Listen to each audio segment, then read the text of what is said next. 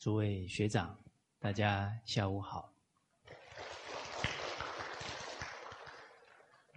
我们群书三六零课程啊，上一次啊啊是进入为政啊第十个纲目啊纲纪。那纲纪表的意思呢啊是为国为家应该掌握的纲领所在啊，能掌握纲领，纲举。目张啊，一定呢能把国家家庭治理好，就好像盖房子一样啊，地基打稳啊，四根最重要的柱子立稳，这房子应该是坚固的。呃，上一次我们一开始啊就谈到天下之达道。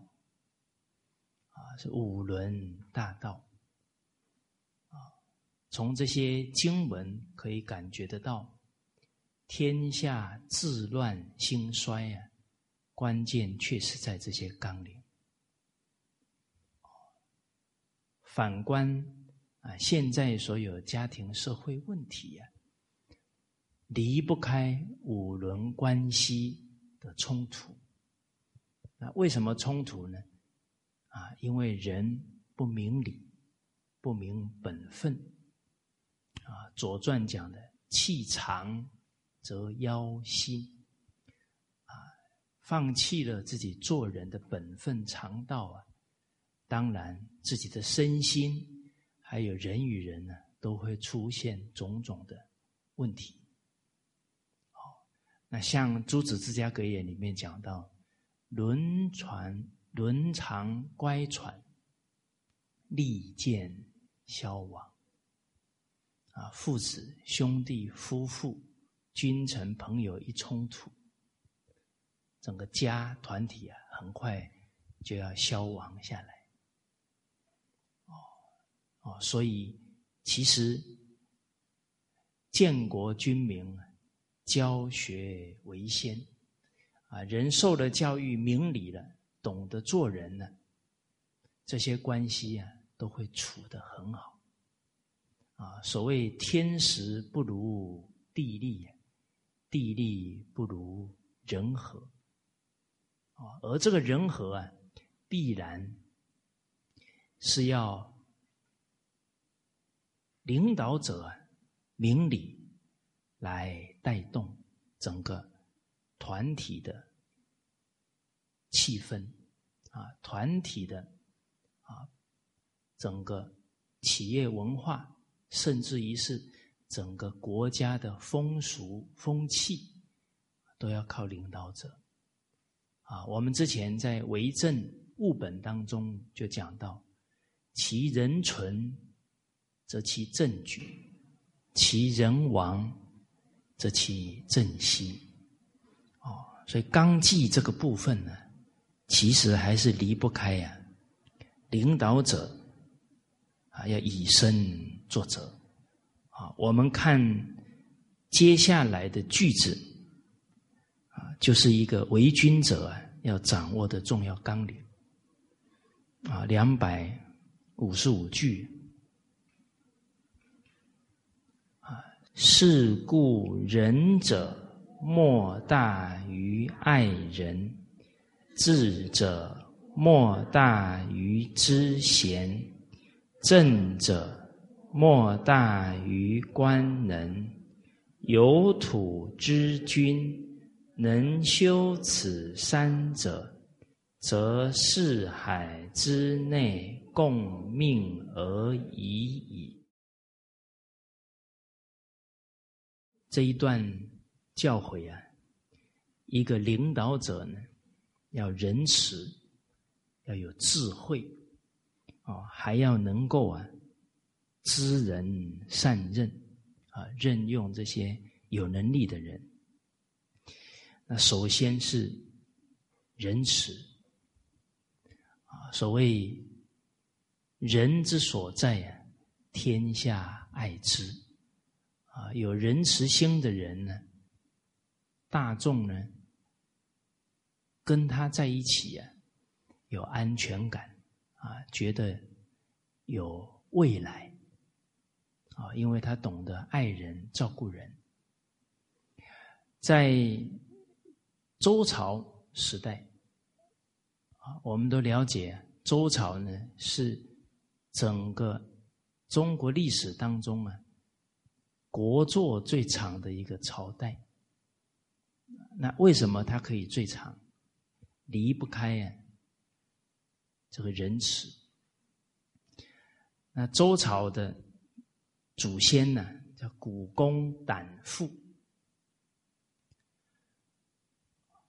当时候呢，他是在宾地啊，这个宾，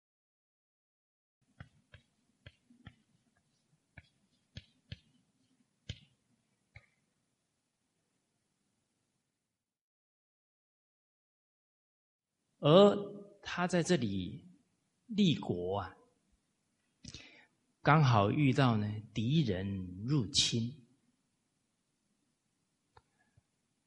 他先呢，主动的呢，啊，把兽皮啊，把这些丝织品、布帛啊，送给他们，哎，他们还是来侵犯，啊，接着啊，把犬、把马送给他们，哎，他们继续侵犯，最后把宝珠、玉器啊，都送给他们，他们还侵犯。这个时候呢，古公胆父啊，就召集所有的百姓啊，说到了，他明白啊，这个敌人呢，不是要这些财物，而是要这一片土地了。所以一个人啊，一个君子啊，不用他养育人民、照顾人民的东西啊。去害人民啊！这一片土地啊，古公胆父觉得是拿来养人民的，不能因为这一块土地啊，让人民遭受战争的迫害，这样伤亡就很惨重！所以他不希望因为这一块土地的纷争呢，伤了老百姓啊！所以他就啊，趁夜。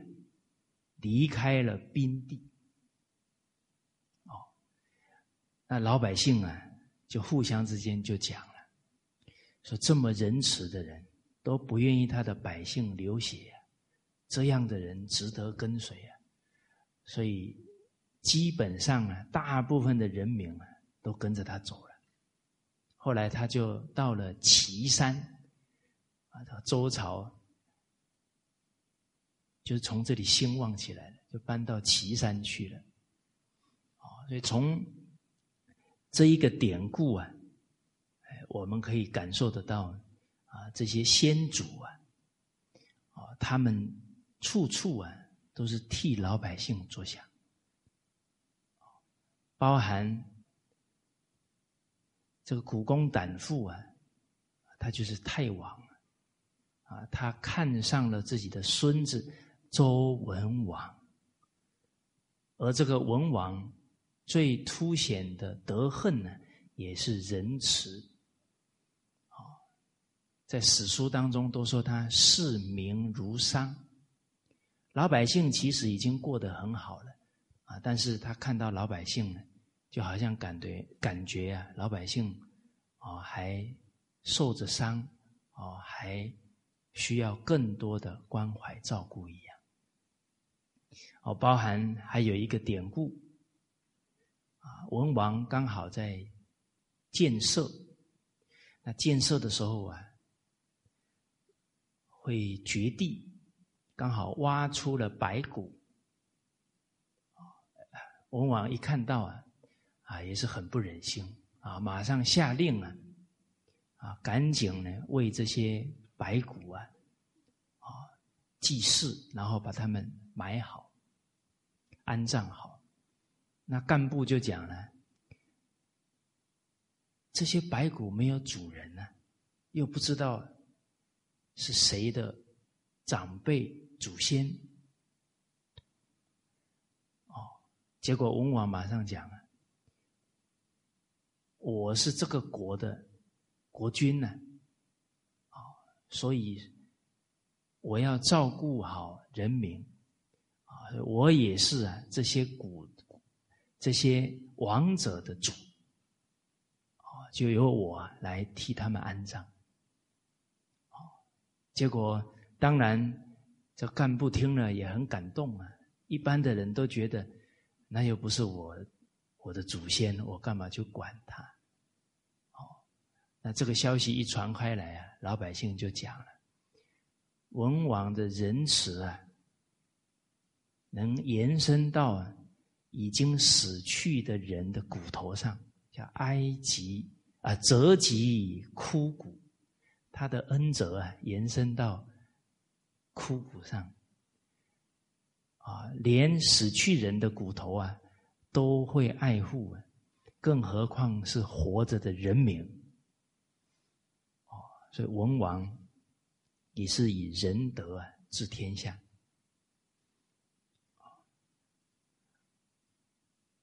啊，所以。这么去爱护人民啊，爱人者，人恒爱之。啊，之前我们讲到管理啊，有三个境界啊，民不敢欺，民不能欺，还有一个是民不忍欺。啊，我想仁者爱人呢，必得。人民团队的爱戴，记着他的恩德啊，不忍心欺骗他，不愿意啊让他伤心。哦，所谓乐民之乐者，民亦乐其乐；忧民之忧者，民亦忧其忧。他底下的人会设想。他担忧什么？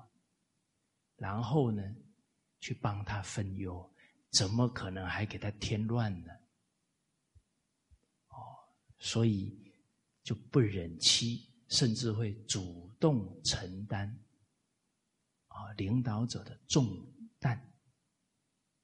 哎，啊，那这个名不忍欺呀，我们就想到啊，夫子剑至善县。啊，老百姓在晚上啊，这捕起鱼来啊，后来都把它放掉。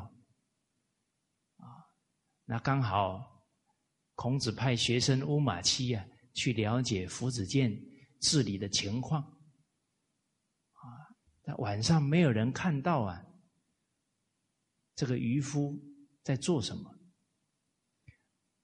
啊，他只是把鱼啊放掉了。啊，这个。乌马七就请问他：“啊，你为什么把鱼放掉？”啊，他说：“刚刚捕上来的都是小鱼，而我们福子健大夫啊，说到呢，这小鱼都在成长，啊，不应该杀害，啊，对这些生命啊，也要考虑他们整个绵延，啊，这个繁殖，啊，结果乌马奇就很感动啊。”啊，在没有人看到的时候呢，这个渔一般的一个平民渔夫啊，时时不敢忘记呢，他们福子健大夫给他们的教诲，啊，这个就名不忍欺。那治理国家团体如是啊，事实上呢，治理啊，一个家庭也是这样，我们的孩子。小时候会到学校去，有些念初中、高中啊就住校了，那读了大学，有的就离家更远。哦，那假如他们的心里啊时时记着父母的爱、父母的恩德，啊，他不敢做出啊让父母担心、蒙羞的事情。因为觉得这样啊，对不起自己的父母。所谓德有伤，贻亲羞。啊，所以我们的自己的孩子都能时时想着啊，不能让父母蒙羞啊，那孩子这一生呢，你不用太担心他了。啊，但孩子有这样的挚爱，进而呢，去不让爱他的人伤心，都还是因为他得到父母无私的爱，进而懂得去爱人。好，好，所以这个仁慈啊，具体表现在。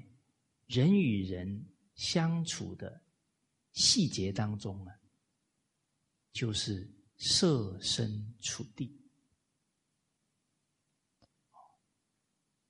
那我们要弃入仁德啊，首先呢，啊，孟子讲的“抢速而行，求人莫敬焉”，啊，这个速如其心呢。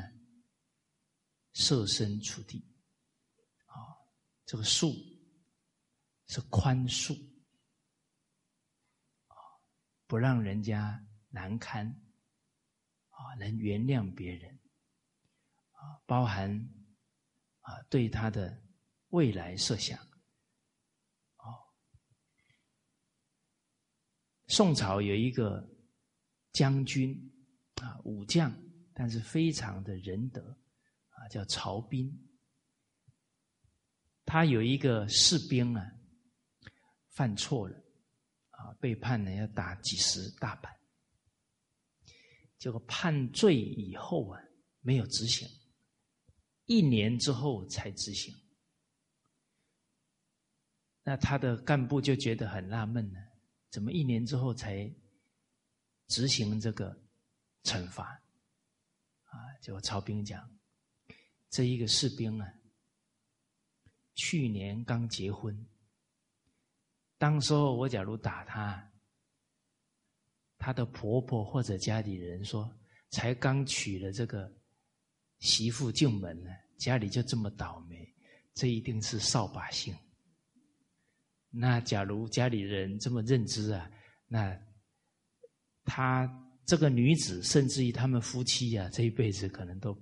没好日子过了，哦，当时候我们听到这个故事非常感动啊，他对他的一个士兵都能够设想的这么细腻啊，哦，可见得他是时时处处啊都是为对方着想。我相信呢，这一个事情呢，他的士兵呢传开之后呢。啊，他所有的士兵，我想一定是说有这样的将军可以跟随，死而无憾的，那一定是万众一心啊！哦，所以曹兵当时候也是战无不胜啊，攻无不克，而且他是仁义之师，从不滥杀无辜。哦，有一次要攻打。一座大城呢，啊，还跟这些主要的将军说好啊，他还装病啊，说啊，将军啊，我这个病啊，只有你们能帮我治。武将都是重义气嘛，将军屡说，我们一定配合。啊，他几几个将军一起盟誓啊，歃血为盟啊，入城之后绝不滥杀。就光是这一个盟誓啊，很可能就没有伤及，甚至是百千万的生命了。哦，所以这样的武将呢，后世子孙呢福报很大，他的孙女还当到皇后。武将一般呢，后代好的不多。哦，我们看汉朝的飞将军。李广到了他的孙子李陵，最后被诛全族，这个跟杀业都有关系。仁者寿嘛，啊，仁慈的人长寿，后代兴旺；但杀入太重，啊，杀业太重了，可能会殃及子孙。哦，好像飞将军李广晚年也有反省忏悔到，曾经杀入投降的敌军呢不少人。哦，所以从这一些历史上的记录，我们就感觉得到，人之将死。其言也善呢？那我们看到这人之将死，其言也善，给我们什么启示？难道我们要等到死前才开始反思吗？应该不是哦，应该是看到这些例子，从我们的当下就开始反思人生、处事待人的态度了。这个就是当下得受用了。那曹兵呢？爱自己的下属士兵，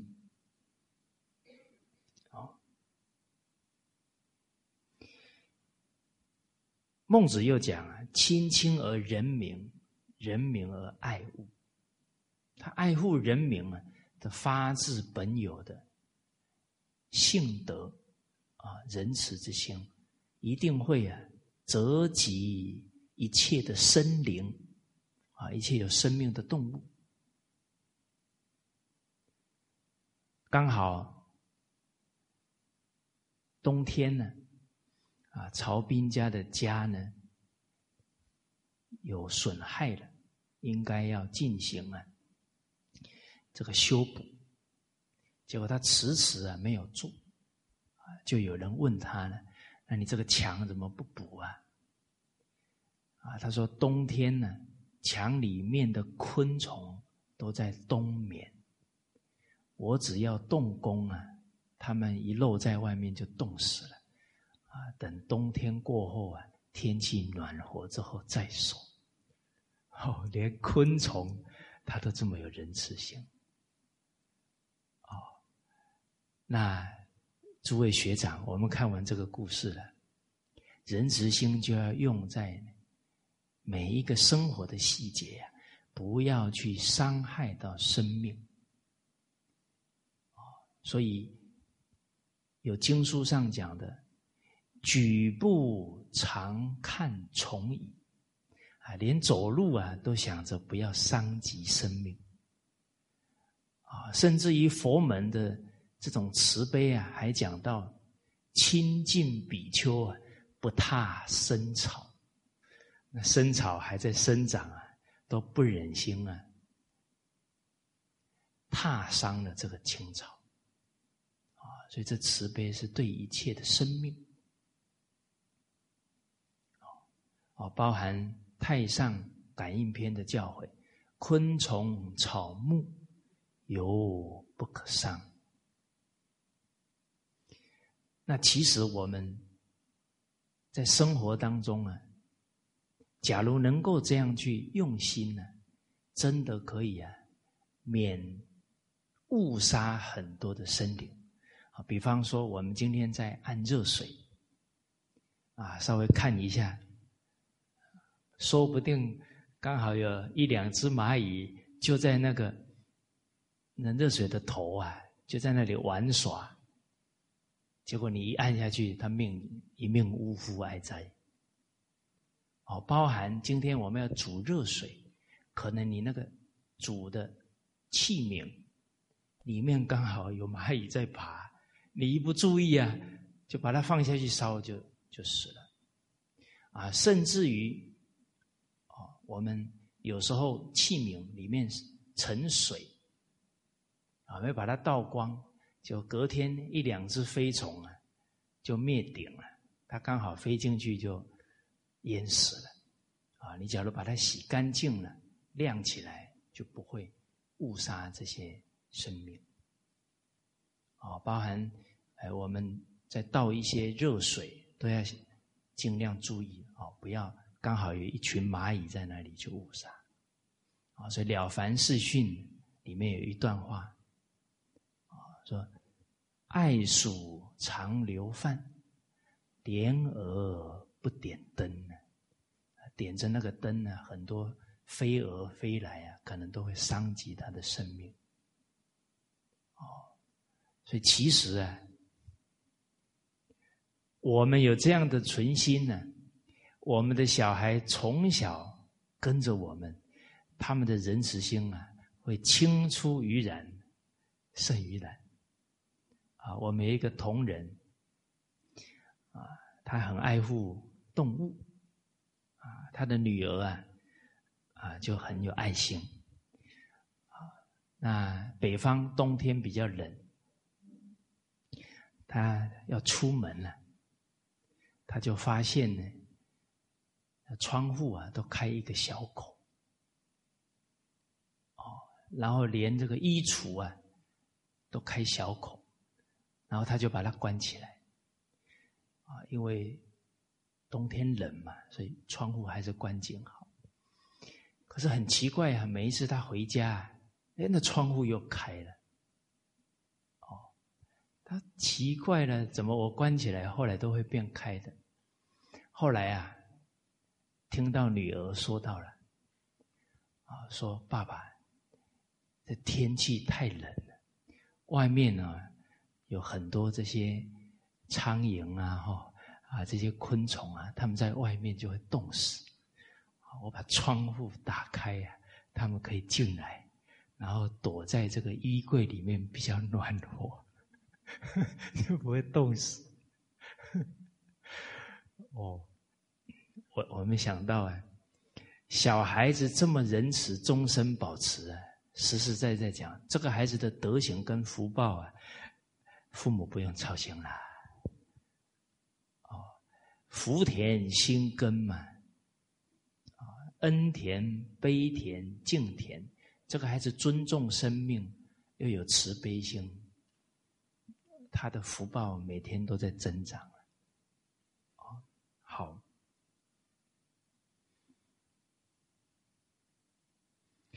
啊，这个是仁者莫大于爱人。而我们要先自爱，才懂得爱人。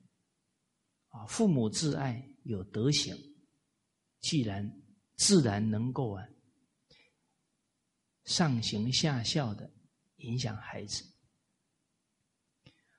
啊，一个国家领导人 能爱护自己，能爱护自己的家，他就能。教育孩子啊，教育全国人民，怎样的人生是自爱是有意义的？然后又带动全国人民爱护自己的家庭，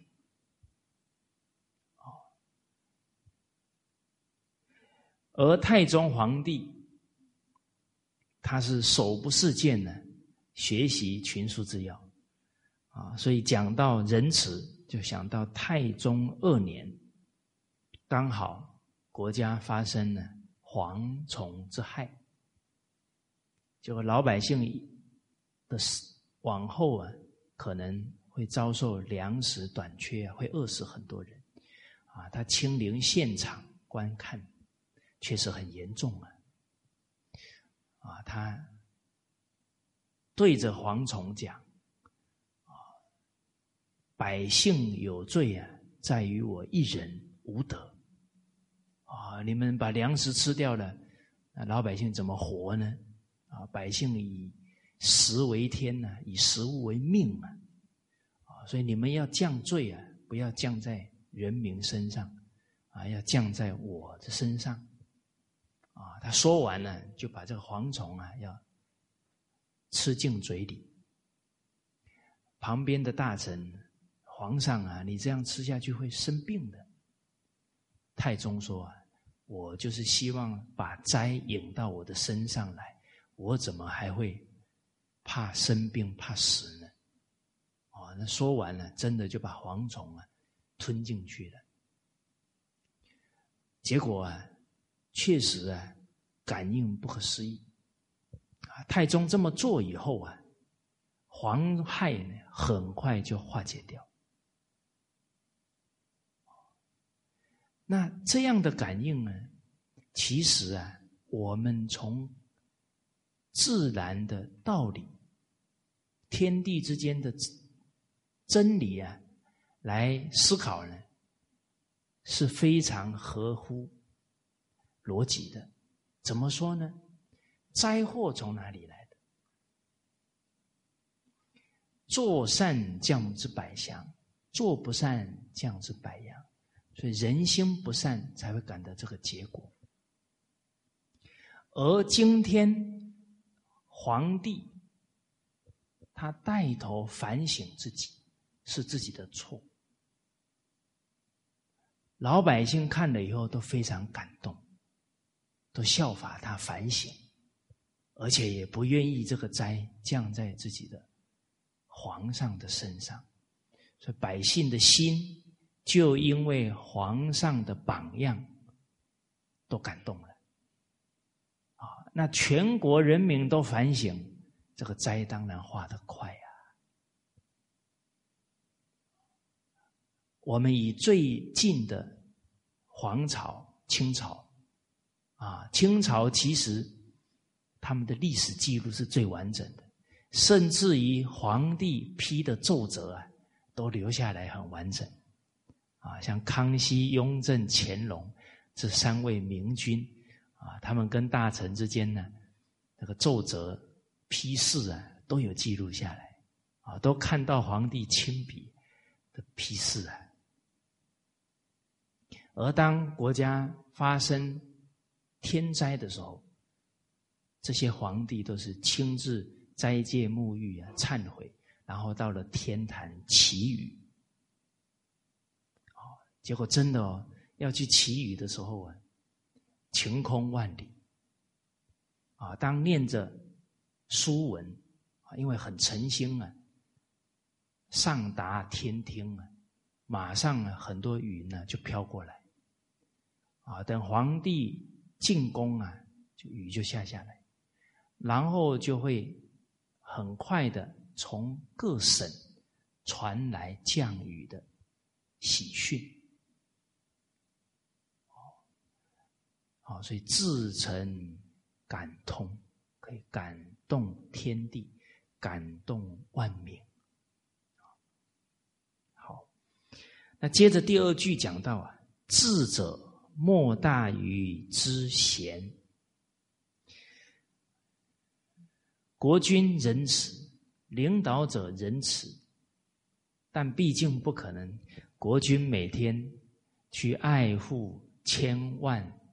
亿兆子民，不可能，他的体力精力啊是有限的，所以必然啊要听从有智慧的人，然后啊立定一些非常好的福利政策，来实际啊爱护人民。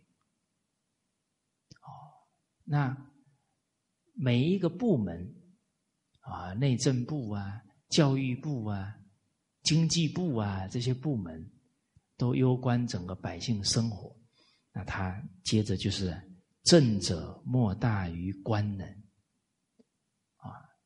整个中央级这些干部他都用的很好。那这些直接影响百姓的工作啊，就能推展的很好。那我们首先先从啊知贤来看，所以明智的君王，他的智慧啊，最重要的在能够辨别贤德的人。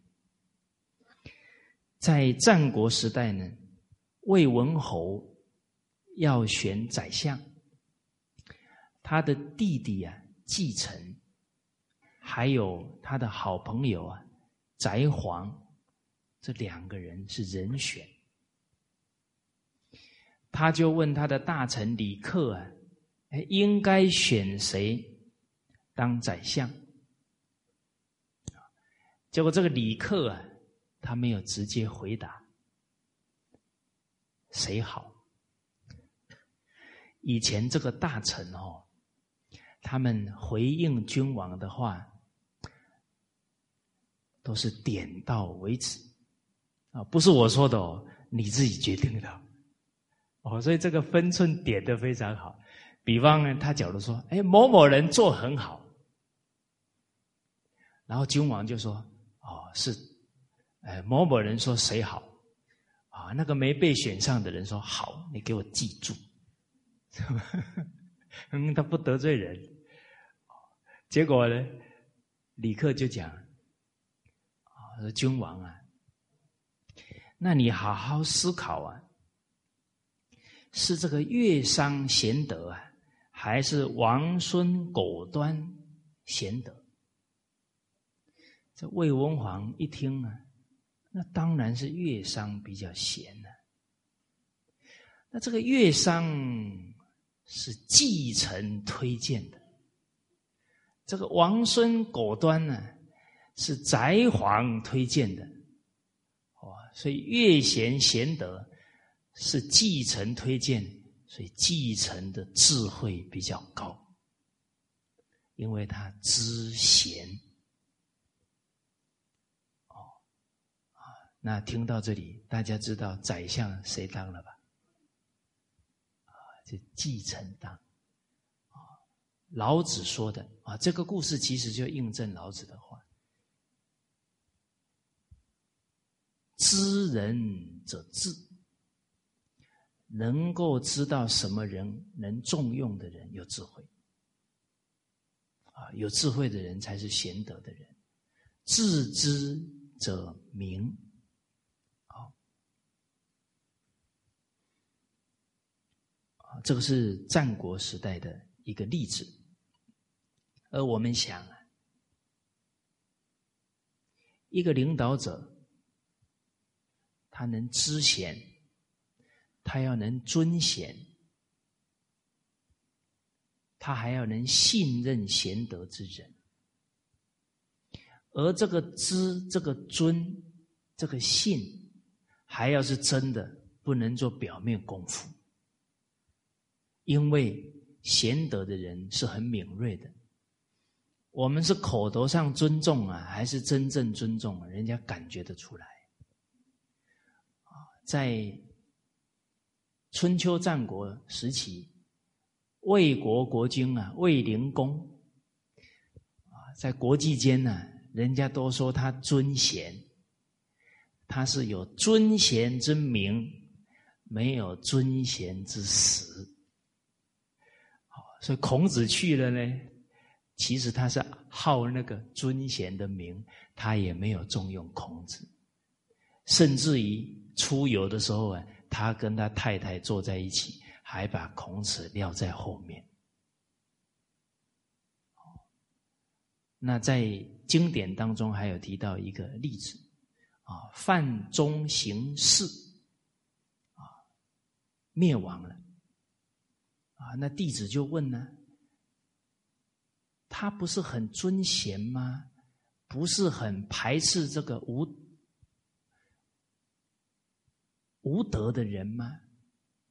他怎么还是灭亡了？啊，弟子有这个疑惑啊。那夫子就讲啊，表面尊贤呢，却不能重用。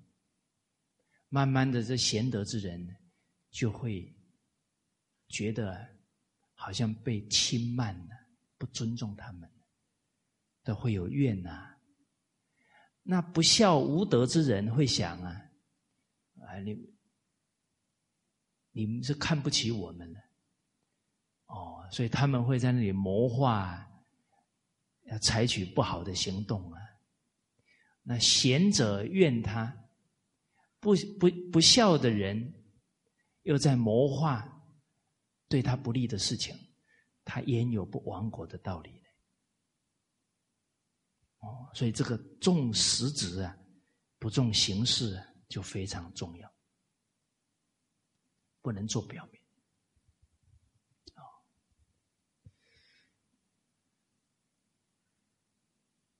我们都知道啊，春秋有五霸，工业最成功的就是齐桓公。那齐桓公用了管仲，那一开始啊。用管仲呢，有一天呢，这个齐桓公啊就说了，说我会有时候啊，把好酒呢放在杯子里面呢坏掉了，啊，会把好的食物啊，啊，这山珍海味啊，放着坏掉了，那这样会不会影响啊霸业？那管仲说。这样做不是很好，要暴殄天物嘛，糟蹋了食物了。但是啊，不影响霸业。啊，什么会影响霸业呢？有贤而不知，害怕。啊，知而不能认，害怕。啊，有贤你不知道，这个会影响。知道了以后啊，知而不能用，你不能任用它，啊，这个也会害怕。啊，用而不能认，你用了它呢，但是并没有委以重任，你没有真正发挥它，这个害怕。啊，任而不能信。哦，你给他委以重任呢，你还是怀疑心很重啊，害怕啊，信而又使小人参之。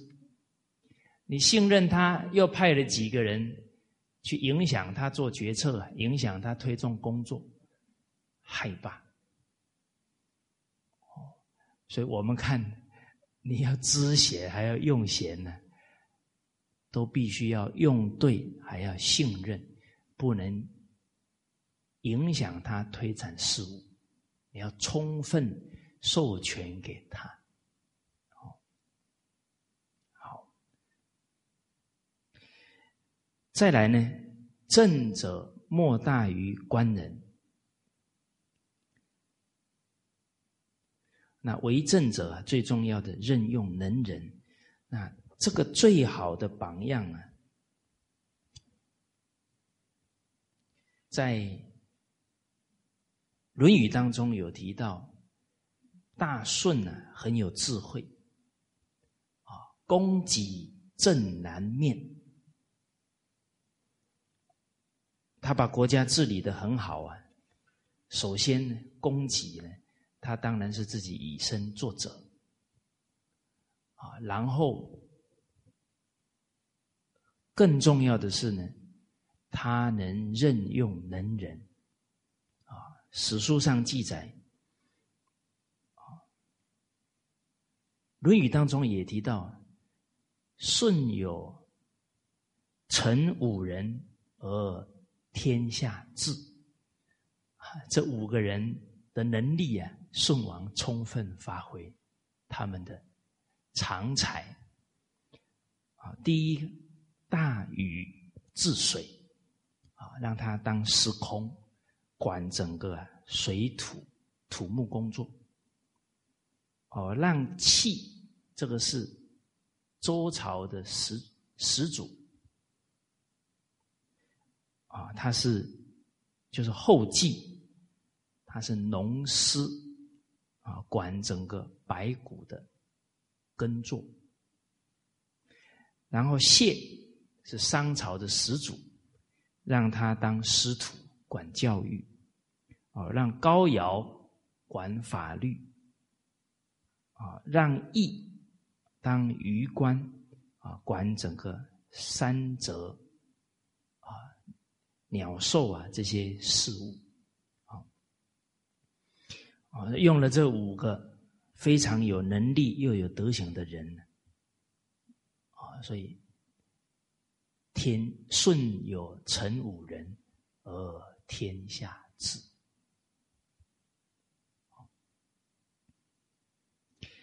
那从这一句呢，我们再回到根本上来看，哎很多亡国之君呢，身边并不是没有圣贤人，所以治天子以至于庶人，一是皆以。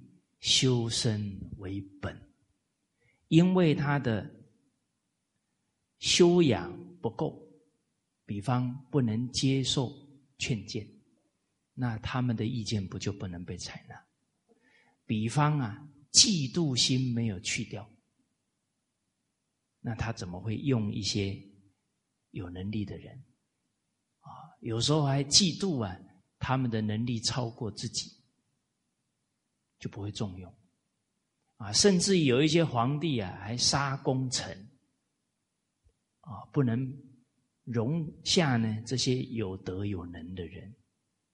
哦，首先呢，一个领导者呢，要有一个特质，就就是啊，能够欣赏别人的长处，啊，还能够向他学习，而且还能感恩他们的。付出啊，就像太宗皇帝几次提到贞观之治啊，多亏了魏征大人，哦，多亏了几个股肱之臣，他把功劳啊都归功于这些大臣啊对国家的贡献。我想这些大臣听了呢，也会很感动。其实没有皇上信任重用他们，他们也发挥不出来呀。哦，好，哦，那说到这个修身呢，那这人智哦，还有官能这些做法。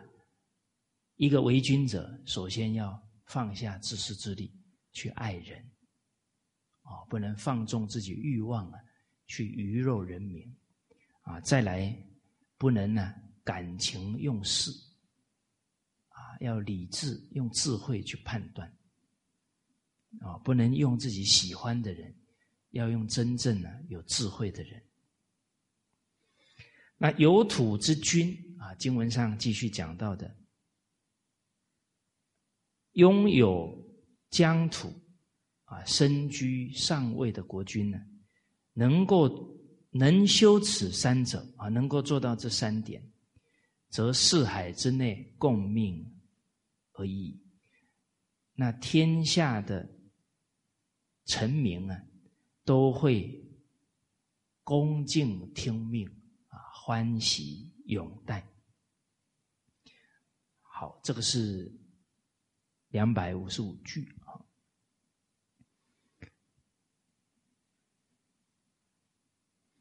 那除了治理国家的人啊，延伸到啊，家庭跟企业团体亦如是啊，团体当中要爱护人民啊，做事业的人呢，爱护。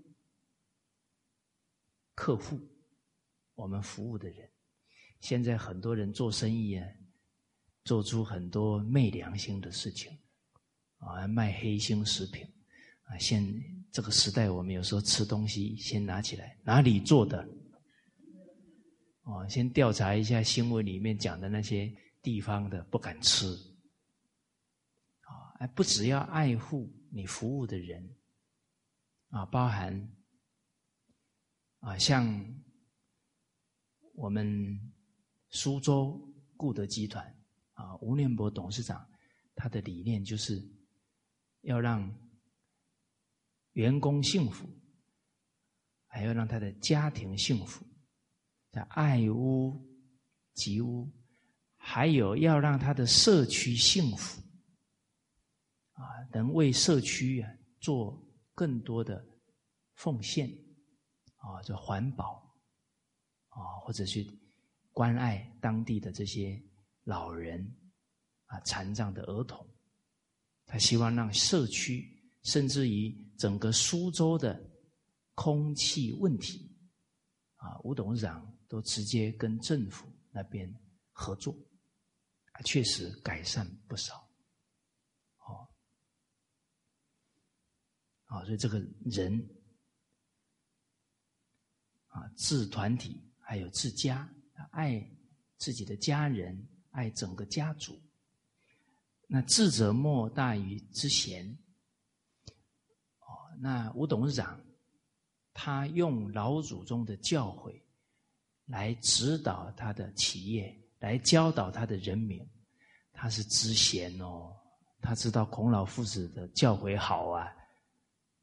啊，他把古圣先贤这些榜样都请到他的企业来了，哦，包含传统文化里面学的好的啊这些老师，哎，他请到他们公司去讲课。那我们为人父母长辈，那也要知贤哦。很多父母拿错误的思想观念的书去教孩子呢。他就不知贤了。哦，现在还有书是写要把孩子教成狼，还是教成羊？那父母还买这个书来看，还这么教，那不完了？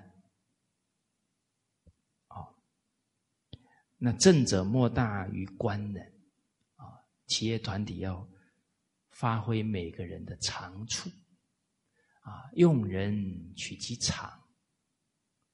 教人择其短，啊！你除了用他，还要栽培他、提升他，了解他的不足啊，慢慢的互念、教导他。那一个家里面呢，也要观人，为什么呢？每个孩子的天分不一样，大家看呢，兄弟姐妹。个性一不一样，才能一不一样。告诉大家，连双胞胎个性都不一样，是吧？哦，所以我曾经看一些书啊，我不是很能接受啊他们的论点啊。比方，他觉得，嗯，这个父母教育成功，三个孩子、四个孩子全部台大电机。我说：“怎么会所有的孩子的性向全不一样呢？”嗯，这个我不觉得他是会教孩子。哦，应该是他的孩子三四个孩子，有一个是教育家，有一个是工程师，有一个是家庭主妇。哦，他们的都顺着自己的才性，父母完全呢去让他们发挥。而且支持他们，这才是真正懂得教育的父母，而不是要让所有的孩子都来完成他要的目标，而没有观察到每一个孩子不一样的天分。哎，我感觉现在有一些认知啊，值得我们思考。啊，甚至于啊，有一个人读到博士了，啊，然后反问他说：“呃，一些教育问题，啊，让他去发发表。”我说奇怪了，他读到博士，应该是他父母挺会培养他的，应该是反问他的父母，怎么会是反问这个博士？怎么人现在好像感觉都着在这个相上啊，都不从根本。去思考，嗯，好。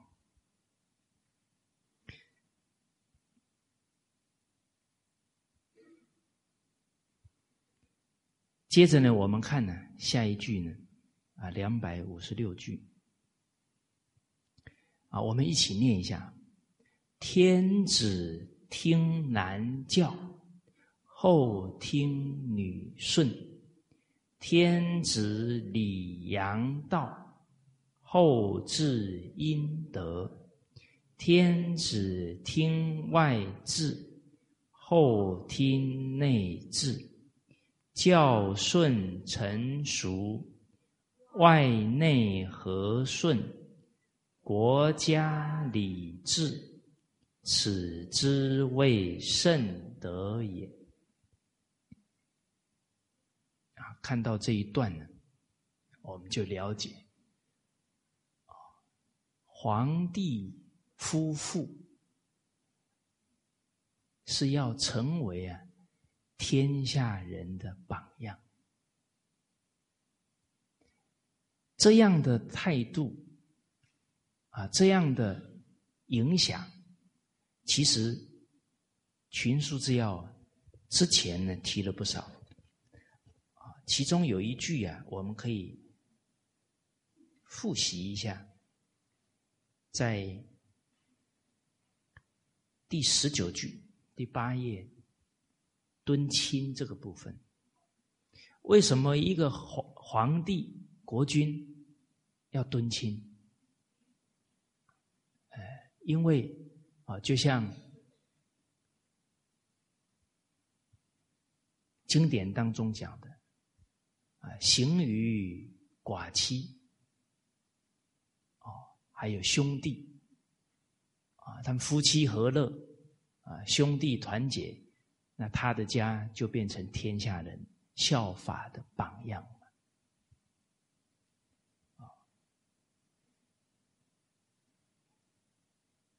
那十十九句里面提到的“明王必敬妻子”是很有道理的，因为妻也者，亲之主也，而是家庭主妇啊。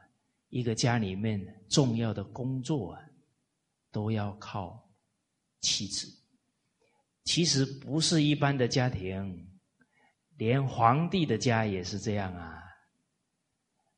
皇帝的下一代没有教好，家里乱了，他的政权呢就垮了。哦，哦，那所以要尊敬妻子，尊敬孩子啊，因为孩子呢是父母，是祖宗的血脉延续啊，包含还要恭敬自己的身体，这就是皇帝呀。把孝道呢做给百姓看，身体发肤受之父母，不敢毁伤孝之始也。啊，所以不忠恭敬自己的身体啊，让父母担心啊，就是伤了做人的根本了。那所以这一段话里面讲的，三者百姓之相也，要做百姓的榜样啊。啊，所以生生以及生，子以及子，非以及非。啊，他爱护尊重身体，怎么善待妻子，怎么教育孩子，他都做出好样板，那就能够啊，君子之得风，小人之得草。草上之风必偃啊！所以夫妇之道，首先皇帝要表演。那我们看回来两百五十六句，讲到呢，天子听男教，天子掌管对男子的教化；后听女顺，王后掌管教化妇女。柔顺的美德，就女德这个部分啊，所以一讲到皇后，就是母仪天下啊，她的行持啊，义行呢，啊，可以给天下的女子来效法。那《太上感应篇》呢？当中有一句经文呢，讲到呢，男不忠良，女不柔顺。这两句啊，应该是提醒了天下的男人跟女人呢，应该怎么做才像男人，怎么做才像女人。我想这个皇帝应该啊。也会尽力把“忠良”二字落实，那皇后也会把“柔顺”二字落实。大家冷静去看一看，现在为什么夫妻之间没有安全感，然后吵架、离婚呐，啊，家庭不完整的现象这么多，跟男不忠良、女不柔顺有关。男人假如这么可靠啊，女人还要这么累出去赚钱吗？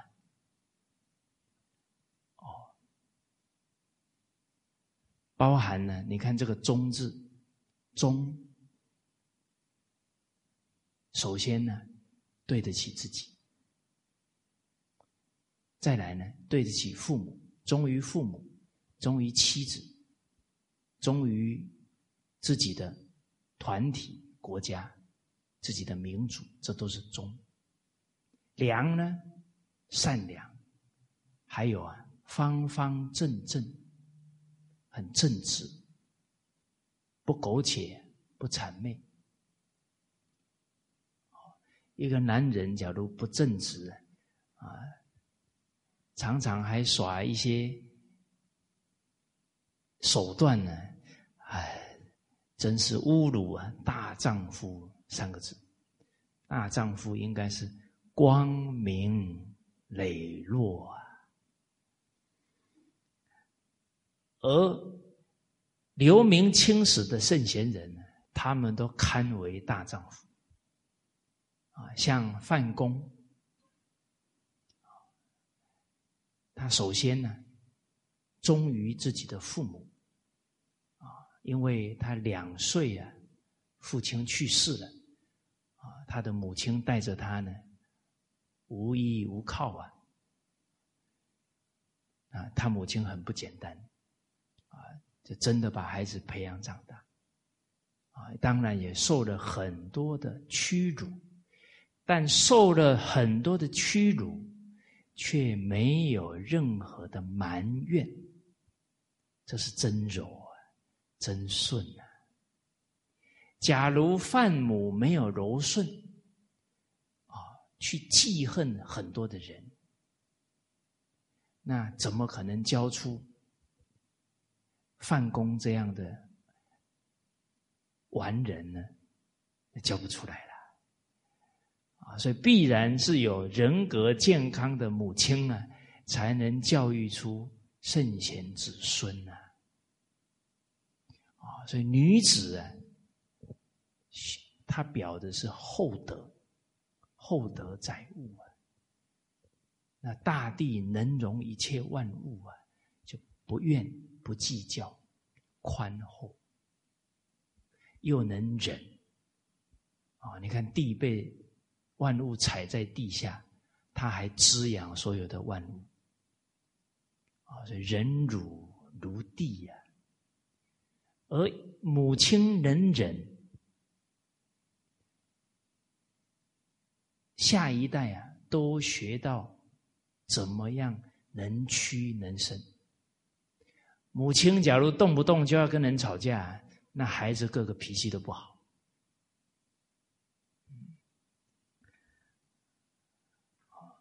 所以范公他确实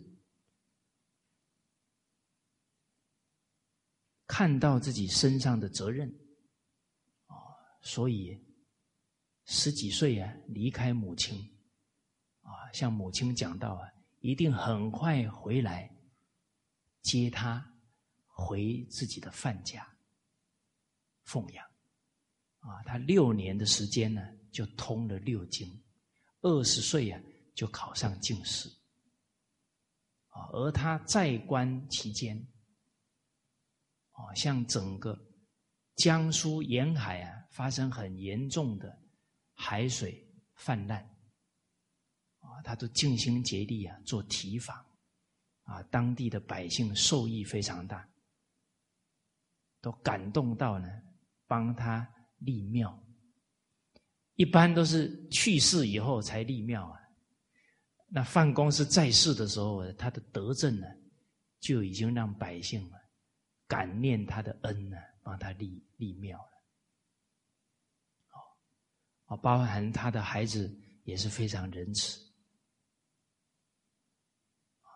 他的孩子犯唇幼，啊，当父母官呢，刚好发生饥荒啊，但是要开仓赈灾呀，得要朝廷同意才可以。可是这个一来一一去一回啊，铁定有百姓要饿死，啊，所以顶着要被判罪的，啊，这个情况啊，还是依然快赶快开张，啊，赈赈灾，啊，救活的百姓不少，而朝廷当中啊，就有人陷害啊。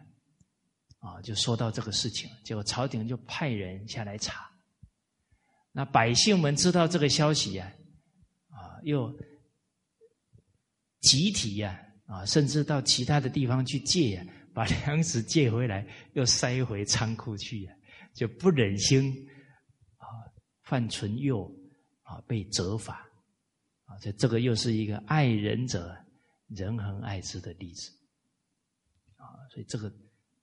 忠于百姓，啊，包含整个国家在做重要决策啊，他都会勇于进谏，啊，那护念国君的道业，啊，护念国君的为政，啊，啊，所以范公有一篇文章讲的：居庙堂之高，则忧其民；处江湖之远。则忧其君，啊，所以是先天下之忧而忧，后天下之乐而乐的胸怀。那对国家如此，对家如此，啊，他的孩子都教育的非常成才，忠于国家，忠于自己的祖宗，自己的家庭，啊，所以范公是。不愧于啊男子二字啊，不愧于啊大丈夫的称号。那这个女柔顺呢，在王善人他的教诲当中啊，啊，他在民国时期啊，办了很多女学，确实啊。教化了非常多的女子，终身守住女德，尤其柔顺这一点。啊，我曾经遇过，接受王善人几个月教导的女子，都已经八十多岁了，啊，就是我们吕杰校长的母亲。哇，那个整个。面容啊，非常的慈祥、和蔼可亲，啊，看到他的那种威仪啊，就非常感动，啊，我们这些晚辈都忍不住啊，给他磕个头，啊，那这个磕头一来，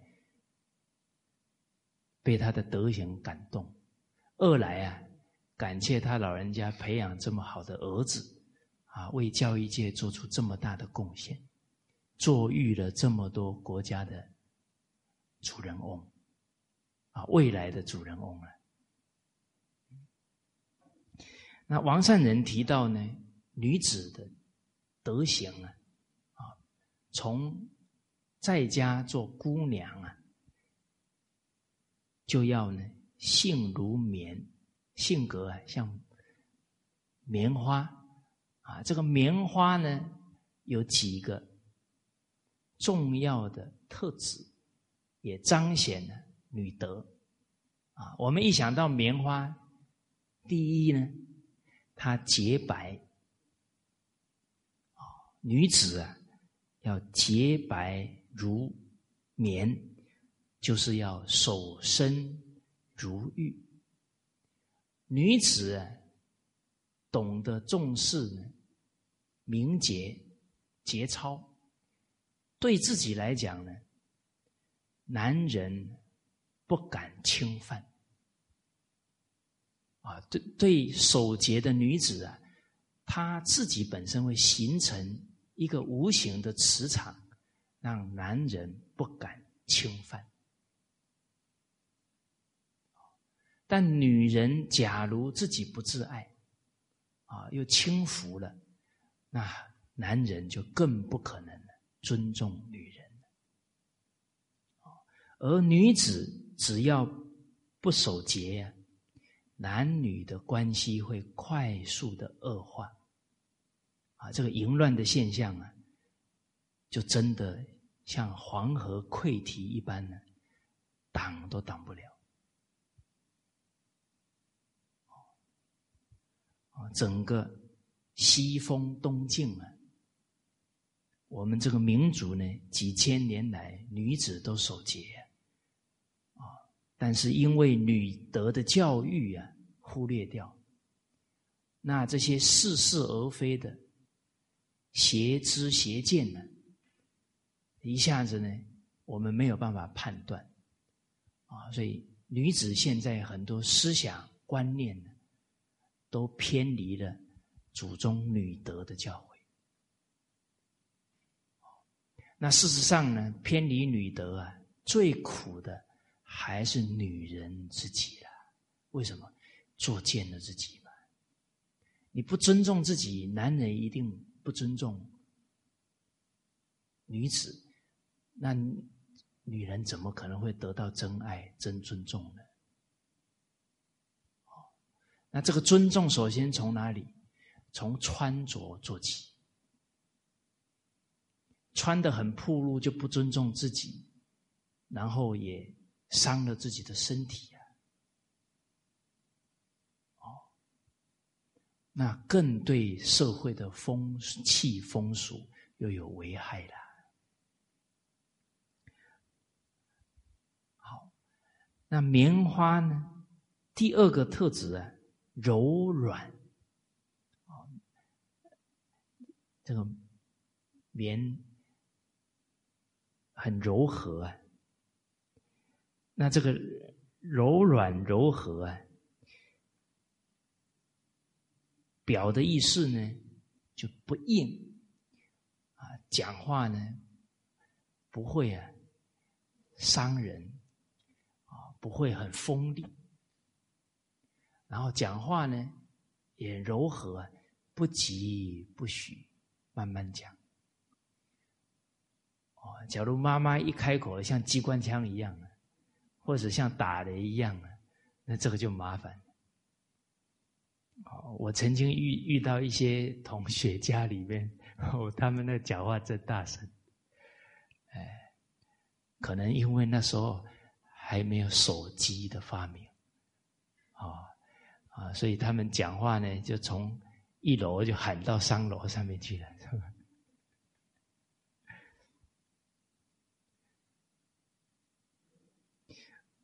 第三个特质啊，温暖，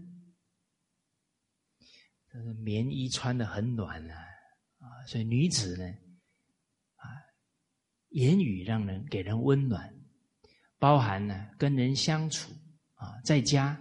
温暖父母的心，啊，东北人讲，啊，女儿是父母的贴身的棉袄啊，啊，背心啊，哈。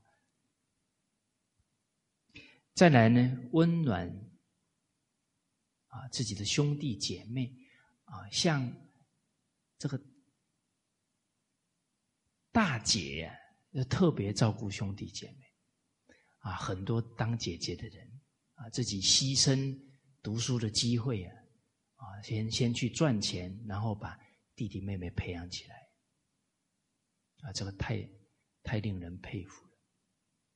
啊，那包含女子还没出嫁呢，她是小姑啊，那嫂子们多多少少在家庭里面呢受一些委屈啊，那这个当小姑的人还懂得去。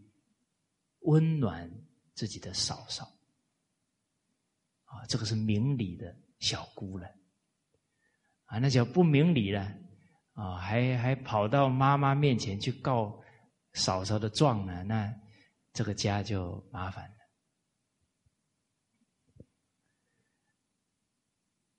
棉的第四个特质啊，绵长啊，这个棉可以拉得很长。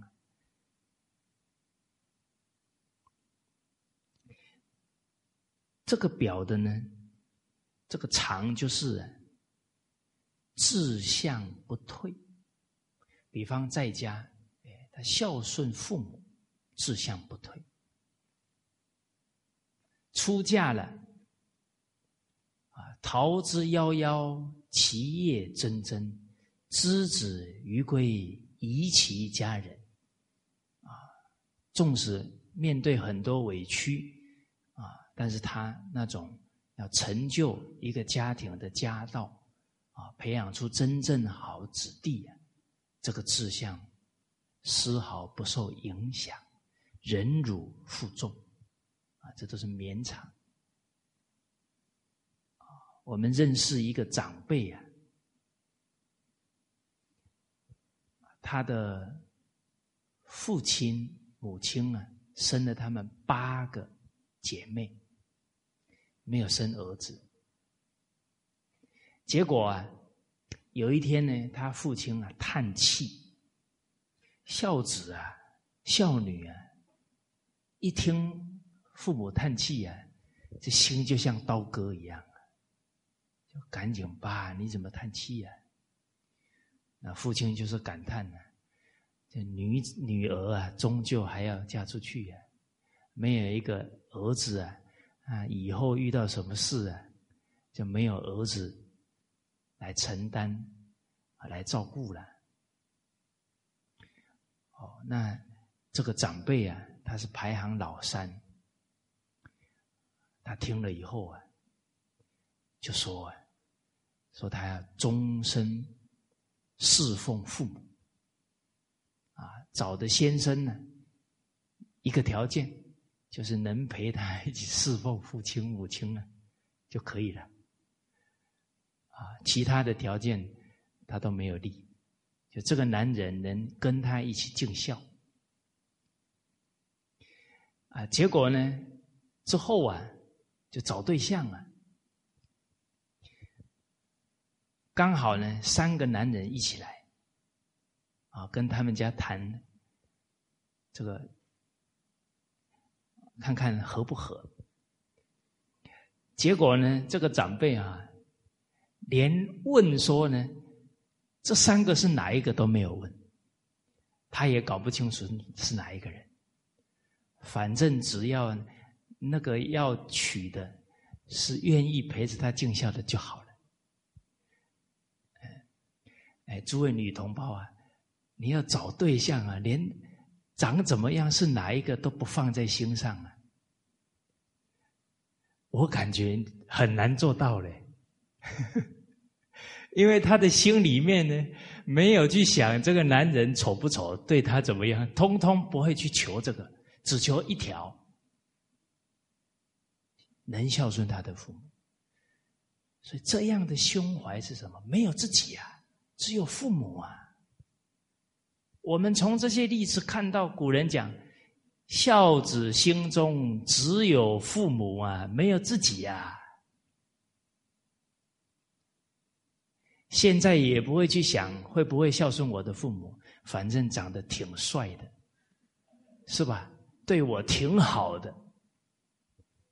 你说现在年轻人在在谈感情，他对我挺好的，有没有想说会对父母好？所以这个这种文化，其实在很多。绵延很久的民族都有这样的精神。举一个我们伊斯兰教的例子，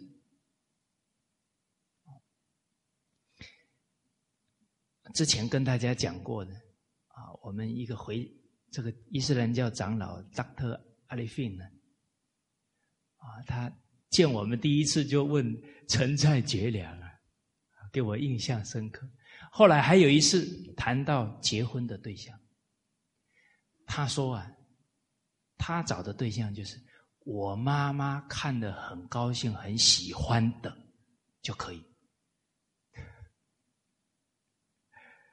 结果呢，哎，他的太太就非常好，因为他有这一念孝心啊，他一定感得好好的太太。啊，龙交龙，凤交凤啊，老鼠的孩子会打洞啊，有德只有人，他这么孝顺，怎么可能会娶到一个不好的太太？啊，我们闽南话讲，天公听戆人啊，老天爷就疼那个憨厚憨厚的人，他的憨厚表现在哪？从来不为自己想啊，那就是憨厚。那他不为自己想，老天就为他想了。哎，所以人不要太会算啊，这个太会算就是人算，最后就不如天算啊。人欠你，天会还你。哦，现在很多兄弟姐妹很会算呢，啊，一谈到要孝顺父母的事，都一直推啊。一谈到分财产，都冲到前面去呀，真会算呐！但是这个孝顺父母都跑在前面的有后福哦，所以八个姐妹啊，生了不少的后代，结果呢，只有三个考上清华大学，而且啊，都很有成就。都是各行各业的佼佼者，啊，八个姐妹生的后代啊，只有三个考上清华大学，三个都是这个老三生。您看老天爷公不公平？很公平！所以陪伴母亲啊，母亲比较早过世，后来陪伴父亲。啊，把父亲送终，而且父亲啊无疾而终，啊，跟他们讲了要走了，不到一分钟啊，坐着无疾而终就走了。哦，哦，所以这个孝顺为齐家之本，这是很好的一个例子，他这个绵长。就是孝顺父母的志，守其一生呢不忘。当然要不退志啊，要能呢吃苦，要能呢不计较，要能呢不记恨，哦，要能呢对人不分别，哦，不对立才行。啊，这个是后听女顺。其实，我们从汉朝的历史记载，皇后都邀请啊，像班昭这样有德的女子，到宫廷里教育皇帝的妻子，啊，包含整个皇帝的女儿，这。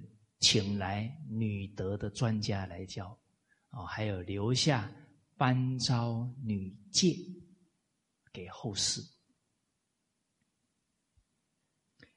那天子李阳道，天子负责阳刚之事，后治阴德；皇后负责阴柔之事。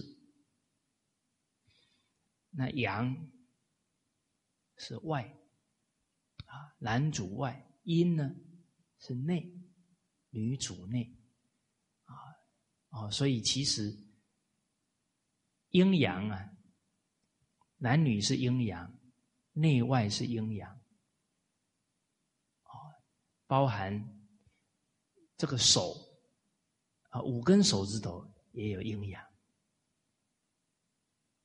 啊，比方大家觉得五根手指头哪里是阳？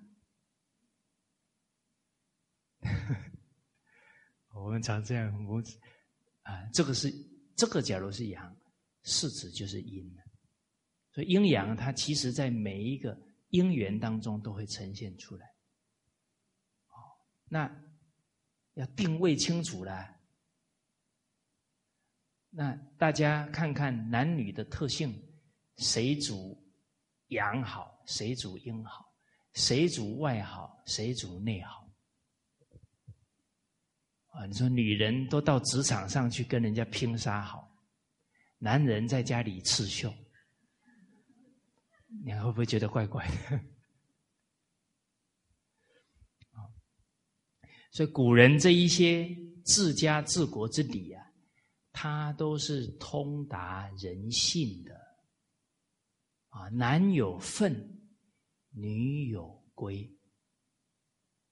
呃，男人要很清楚他的本分呢，要去承担呐。好，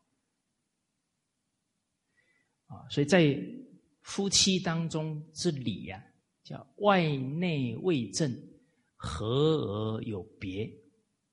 啊，男主外，女主内，正的，而且和而有别，别在职责分工。啊，一个主外承担起经济的重担，一个主内承担起孝顺父母、教育下一代，啊，操持家务、相夫教子，他主内，啊，那就互相感恩，啊，太太感丈夫的辛劳，丈夫感太太为家里的。奉献，那叫道义之交。我们之前谈到礼乐的部分，男女有别，而后夫妇有义，互相感恩就是道义嘛。啊，那夫妇有义，然后父子有亲。现在夫妇。不分工，那还在互相比较谁赚的钱多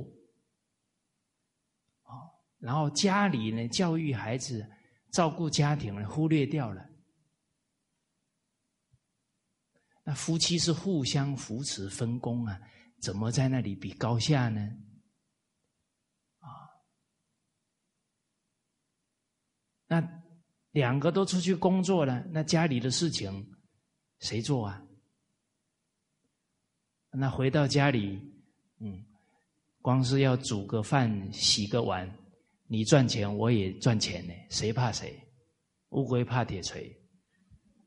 那可能就家里一个洗碗的事，就可以在那里争半天呢，吵半天呢。大家有没有感觉得到？现在要找到夫妇之间呢，互相感激彼此付出的不多了呢，因为没有男女有别了。而现在真的家里操持的很好的情况不多了。一个家夫妇不和，家里混乱。孩子、家人在这样的环境成长，说会成长的很健康哦，我也不大相信。啊，请问大家，回到家像回到战场一样，像回到垃圾堆一样，这个家会安吗？啊，进了家就吵吵闹闹，谁想回家？哦，好。